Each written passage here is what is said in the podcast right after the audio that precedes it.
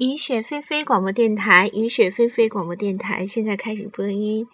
呃，在上一期里，我们读了迟子建的散文《我的世界下雪了》，这是从啊魏国中学的向阳花呃文学社的那个呃社刊里。有一个文摘精华部分选的，嗯，这一期呢，我发现它可能是因为季节的变化吧，他选了几个跟季节有关的，有迟子建的《我的世界下雪了》，还有张晓峰的《春之怀古》，还有呃余秋雨的《夜雨诗意》。我们不喜欢余秋雨，就把它略过吧。嗯，张晓峰这一篇呢，嗯，小雨同学实在应该跟你们的那个黄大仙黄老师提提意见，错别字太多了。这样的文章怎么说呢？生生的把一篇美文变成了一个疙里疙瘩没法看的。嗯，要加强校对工作啊，不然不是害人嘛，对不对？嗯，好，我们来看一下正版的《春之怀古》。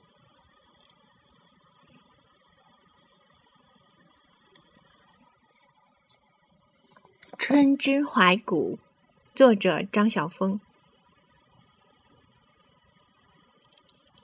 春天必然曾经是这样的：丛林一内敛的山头，一把雪再也撑不住了，扑哧的一声，将冷面笑成花面。一首丝丝然的歌，便从云端唱到山路，从山路唱到低低的荒村，唱入篱落，唱入一只小鸭的黄埔，唱入软融融的春泥。软如一床新翻的棉被的春泥，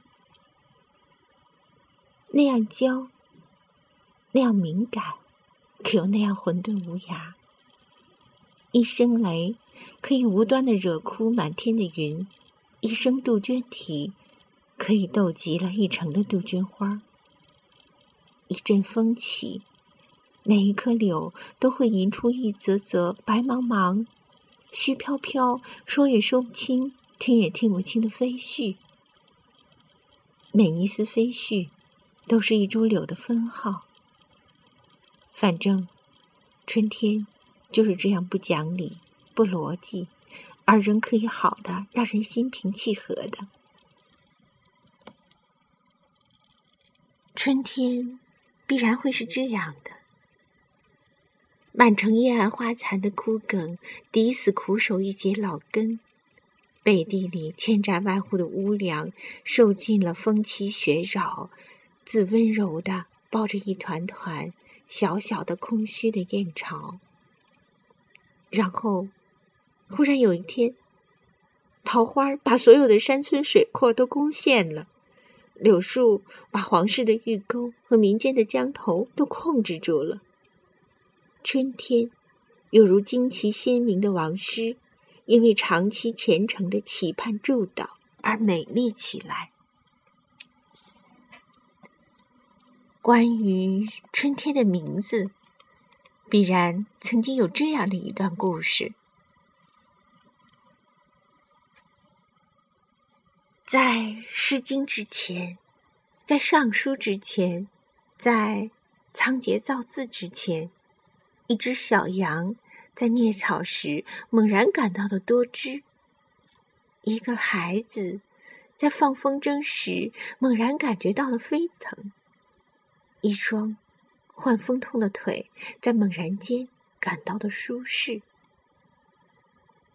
千千万万双素手在溪畔、在江畔浣纱时所猛然感到的水的血脉。当他们惊讶的奔走互告的时候，他们决定将嘴唇撅成吹口哨的形状，用一种愉快的耳语的声音来为这季节命名。春，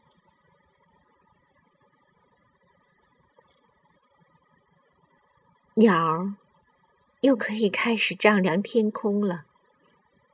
有的负责丈量天的蓝度，有的负责丈量天的透明度，有的负责用那双翼丈量天的高度和深度。而所有的鸟全不是好的数学家，他们吱吱喳喳的算了又算，合了又合，终于还是不敢宣布统计数字。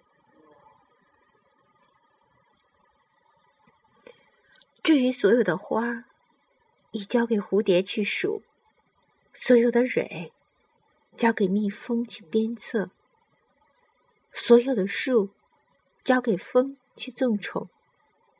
而风。交给眼前的老风铃去一一记忆，一一垂询。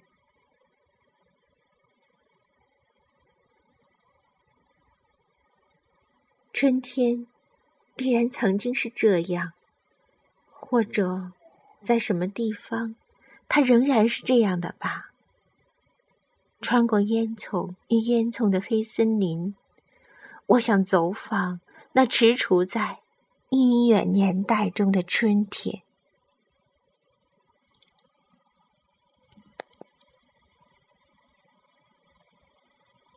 这音乐年代中的春天在哪里呢？我想北京没有，但是，嗯，乡下一定会有的，特别是西北的乡村一定会有的吧。好，就到这里吧。雨雪霏霏广播电台，下次再见。